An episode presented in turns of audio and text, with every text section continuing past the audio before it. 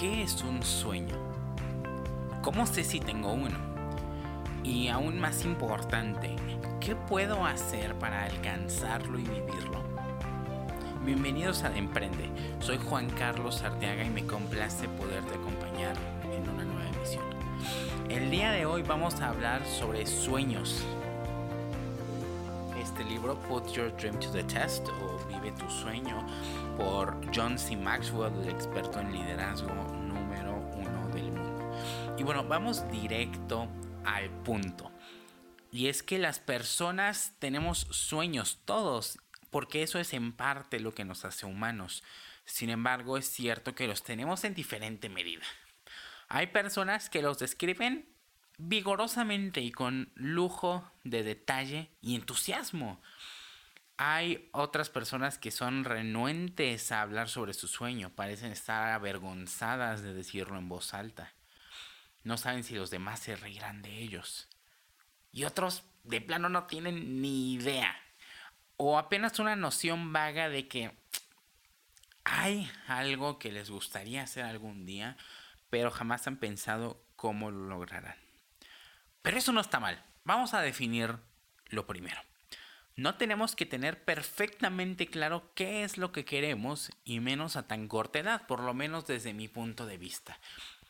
¿Tiene algún sentido que a tus 18 años de edad, habiendo y experimentado solo una fracción de toda tu existencia te hagan elegir aquello que quieres hacer por el resto de tu vida. A ver, estamos hablando de que estamos a los 18 años, hemos vivido una cuarta o una quinta parte de toda nuestra vida. ¿Qué sentido tiene elegir a la quinta parte lo que queremos hacer las otras cuatro quintas partes? A ver, eso es justo lo que hacemos cuando elegimos una carrera definir, enfrascarnos. Entonces, un sueño no tiene que ser un destino fijo. Un sueño tampoco es una idea loca que no tiene pies ni cabeza. Tampoco es un ideal o algo que podamos vivir a través de otros. Un sueño no es pensar que alguna persona nos hará felices o que nuestro trabajo nos hará felices o que al obtener algo seremos felices.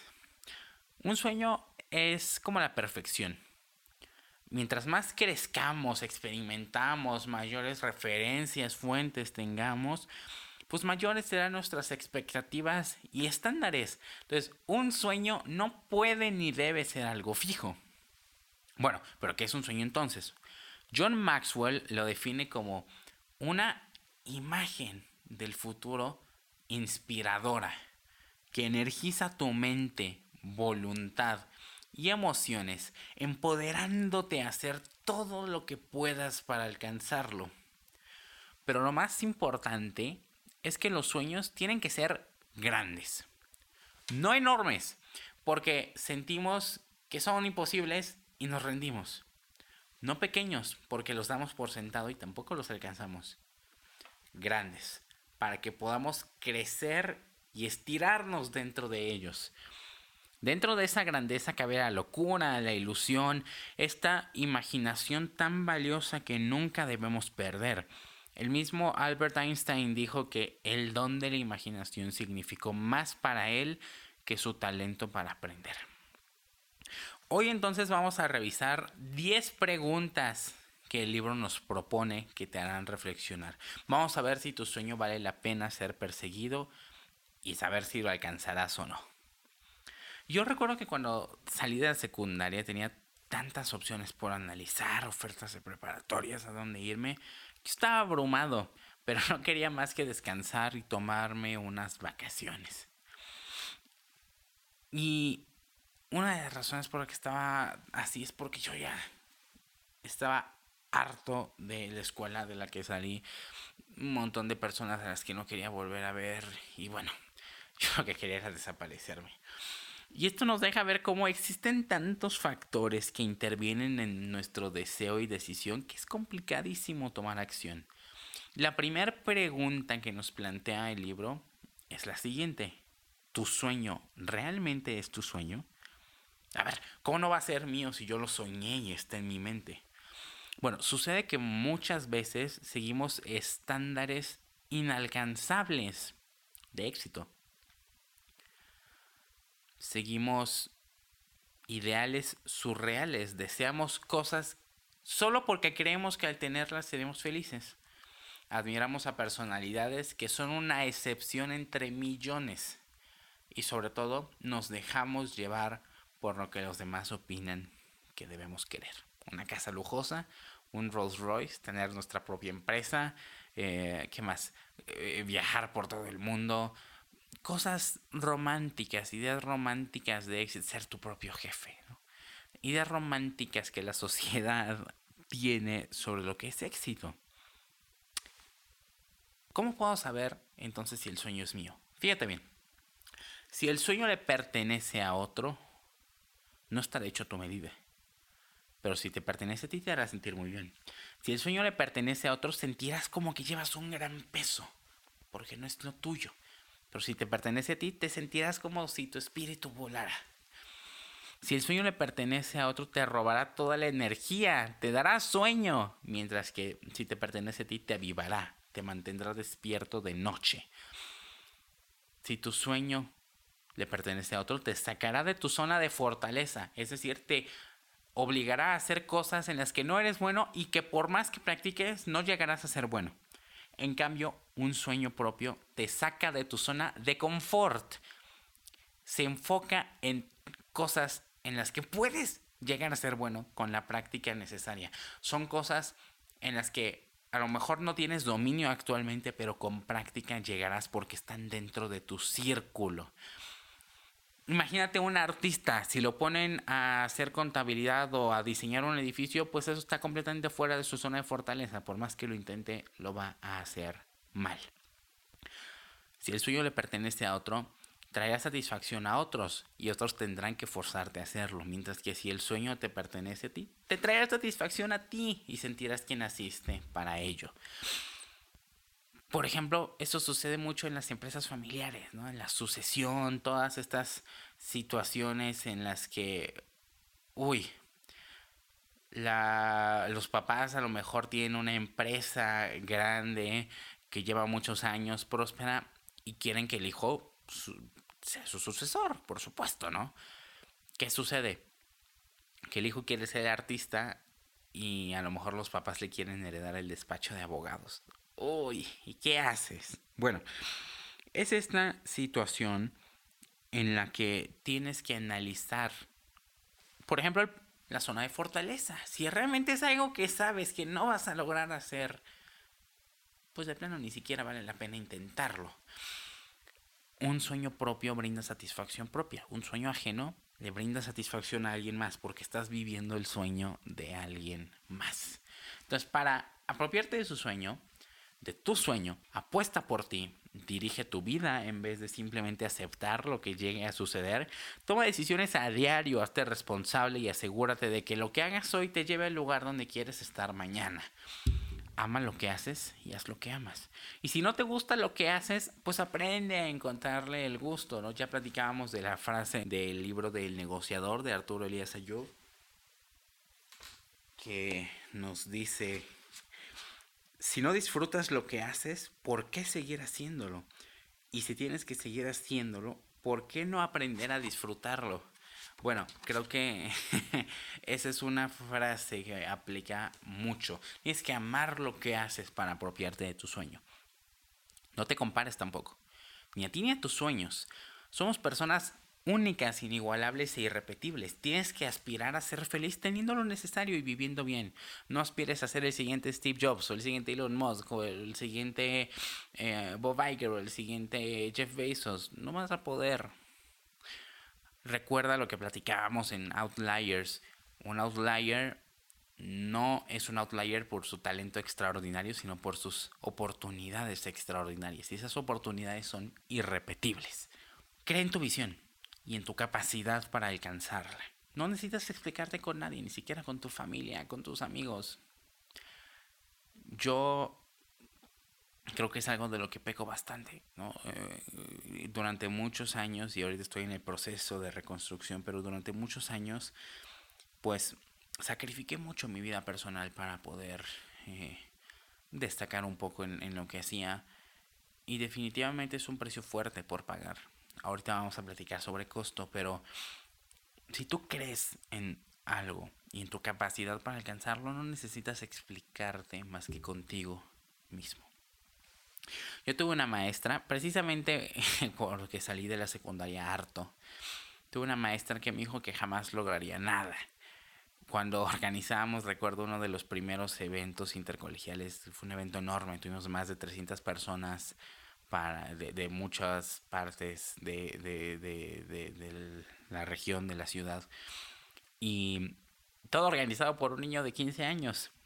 Y esta señora, que me dijo que jamás lograría nada, pasó salón por salón en mi escuela a decir que si participaban en ese congreso, que era nuestro, que está organizando yo a través de nuestra escuela, dijo que si participaban iba a reprobarlos y que no solamente les iba a no justificar las faltas, sino que contárselas al doble para que reprobaran. Son aplastasueños. Y cuando tú tienes una convicción, pues logras saltarte esos comentarios. ¿Qué te parece? ¿Tu sueño es tuyo? Ahora viene entonces la segunda pregunta. ¿Puedes definir claramente tu sueño? ¿Lo visualizas detalladamente? Porque tener claridad hace que una idea general se convierta en una idea muy específica.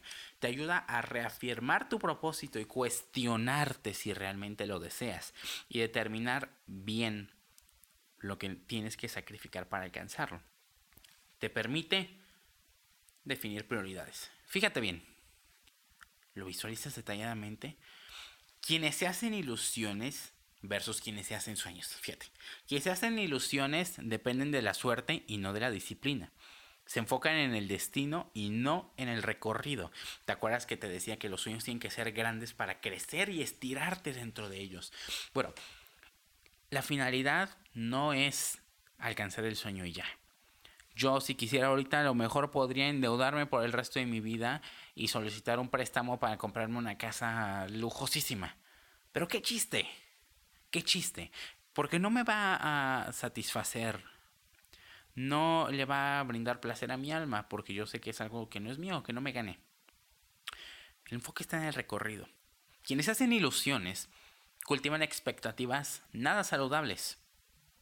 Se ponen estándares inalcanzables porque es una ilusión, es inalcanzable.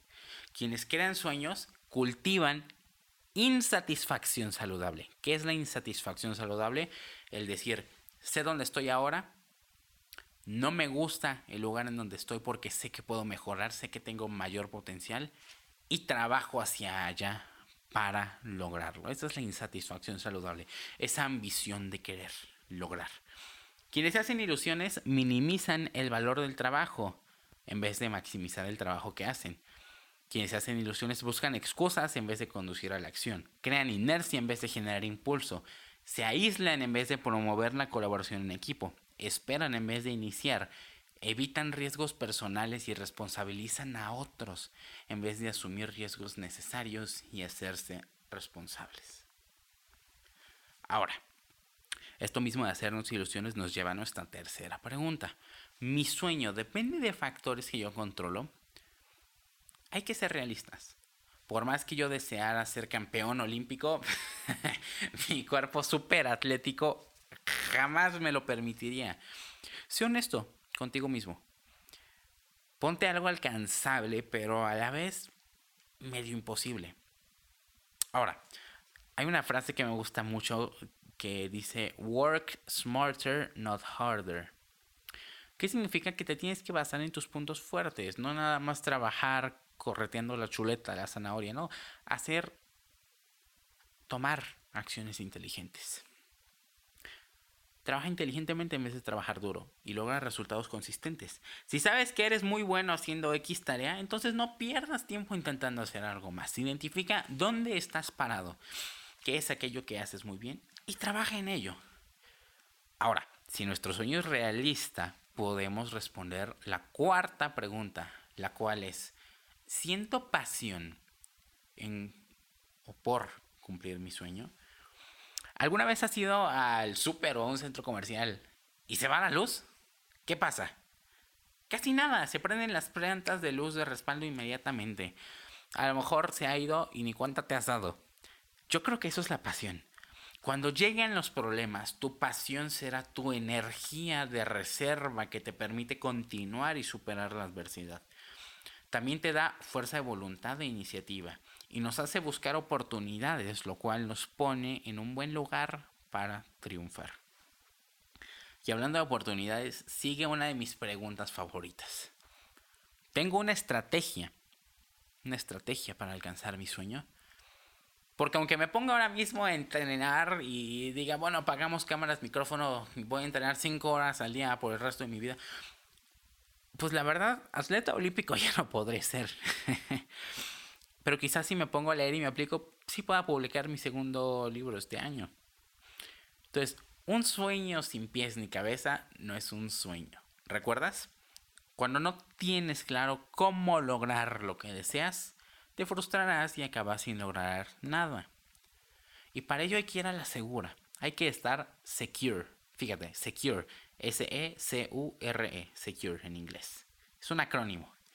S de siempre indica tus posiciones. ¿En dónde estoy? ¿Y dónde voy? E de examina todas tus acciones. Premedita, planifica, que lo que hagas tenga un sentido. Una finalidad. No actúes por actuar. No seas reactivo, sé proactivo. C, considera todas las opciones y lo mismo, planifica. Tómate un momento para analizar. Hay veces que se nos cierra el mundo, pero realmente es por intentar reaccionar en vez de deliberar. U, de utiliza todos tus recursos. Lo mismo, cuando parece que se acaban las oportunidades, se cierran las puertas, realmente hay más, solamente no las alcanzamos a ver. Necesitamos tomarnos el detenimiento suficiente. R de remueve todo lo no esencial. Hay cosas a las que tienes que renunciar. Si quiero leer todos los libros que tengo aquí atrás, pues hay que renunciar al Netflix. Y enfrenta todos los retos. Hay un precio que pagar, hay un precio que pagar y lo tienes que pagar antes de lo que crees. Y bueno, qué mejor forma de ir seguro, secure, que con un equipo. Porque tenemos que reconocer que no podemos ni debemos hacer todo. Hay personas mil veces mejores que nosotros para ciertas tareas y tenemos que aliarnos con ellos para lograr más. Esa es nuestra sexta pregunta. ¿Tengo o conseguiré a las personas necesarias para alcanzar mi sueño? Tu equipo debe incluir personas que te inspiren, que sean honestas y cuyas habilidades te complementen. Y para ello ya no estamos hablando de tu sueño, sino del sueño de tu equipo. Los líderes crean un sueño y luego buscan a su personal. Los seguidores encuentran al líder y luego el sueño. Ninguna de las dos es mejor que la otra, son solo dos enfoques. Pero esto nos deja algo claro. Los sueños se transfieren y se tienen que transferir. Y pueden hacerlo lógicamente, o sea, comunicando un entendimiento realista de la situación y una estrategia sólida para alcanzarlo.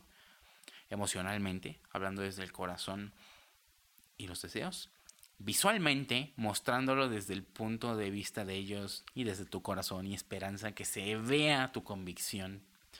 O la mejor forma de todas, combinando los tres, tomando lo mejor de cada uno. Ahora, soñar no cuesta, pero el recorrido sí. Tenemos que pagar un precio, tanto monetario como de esfuerzo y sacrificio. Este se paga más de una vez.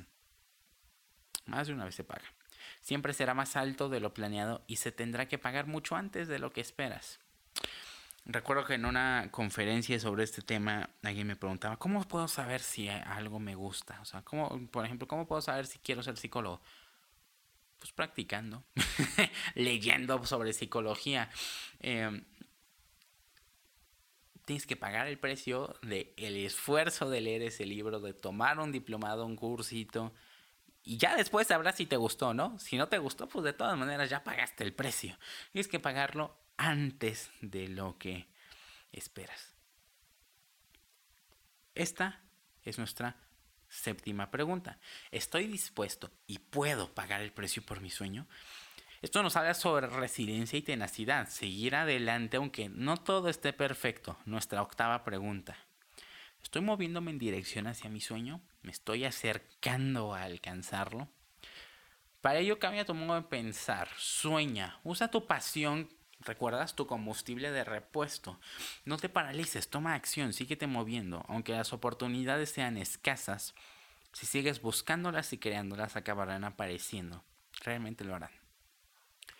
Recuerda que cuando crees que has agotado todas tus posibilidades, aún no lo habrás hecho y habrán más esperándote.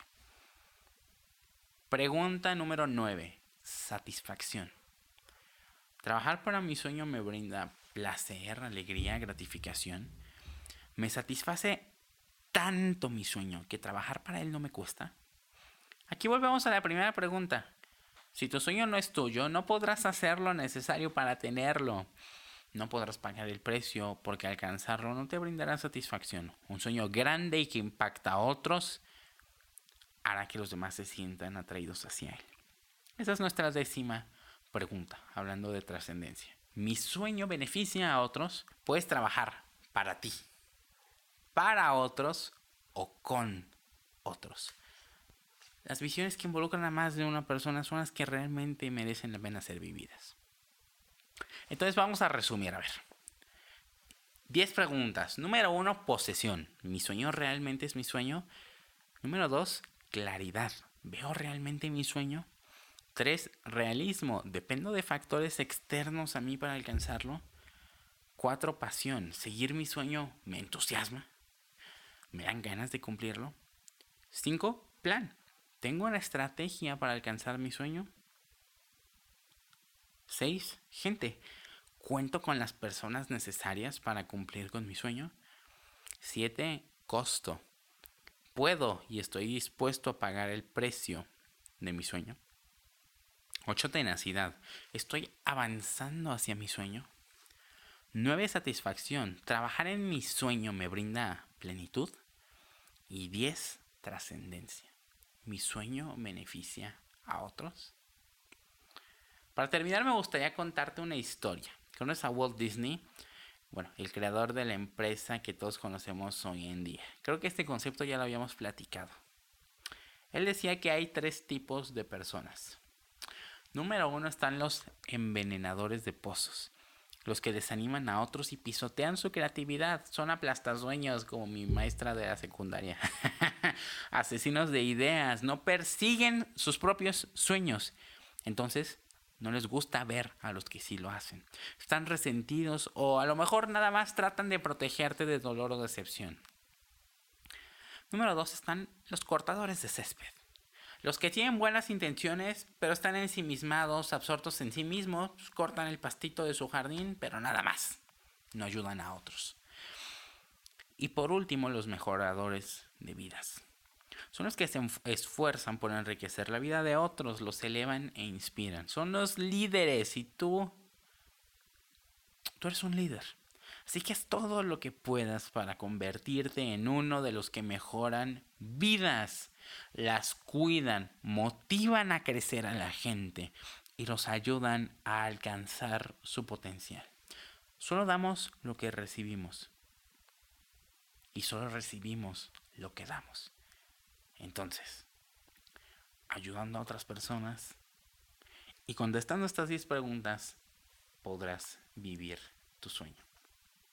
Este es uno de los seis sistemas de aprendizaje esenciales del John Maxwell Team, del cual formo parte, y, eh, damos capacitaciones y conferencias. Si me escribes por redes sociales o a hola puedo ir a tu empresa, organización, a tu escuela o, o vía remota eh, durante la pandemia, gratis, a hablar sobre uno de nuestros temas, sobre uno de nuestros sistemas de aprendizaje también, como lo que platicamos el día de hoy, durante 45 minutos. Estos contenidos han sido enseñados en todo el mundo y en empresas de la lista Fortune 500 y a mí me encantaría poder compartirlo contigo, con tu comunidad, con tu equipo, con tus compañeros. Si te gustó este episodio, por favor suscríbete, es completamente gratis. Ayúdame a crecer, comparte este podcast con tus amigos, con gente a la que sepas que le puede interesar. Este contenido sin ninguna intención de ganar dinero, por lo cual realmente me ayudarías mucho si se lo enseñas a más gente.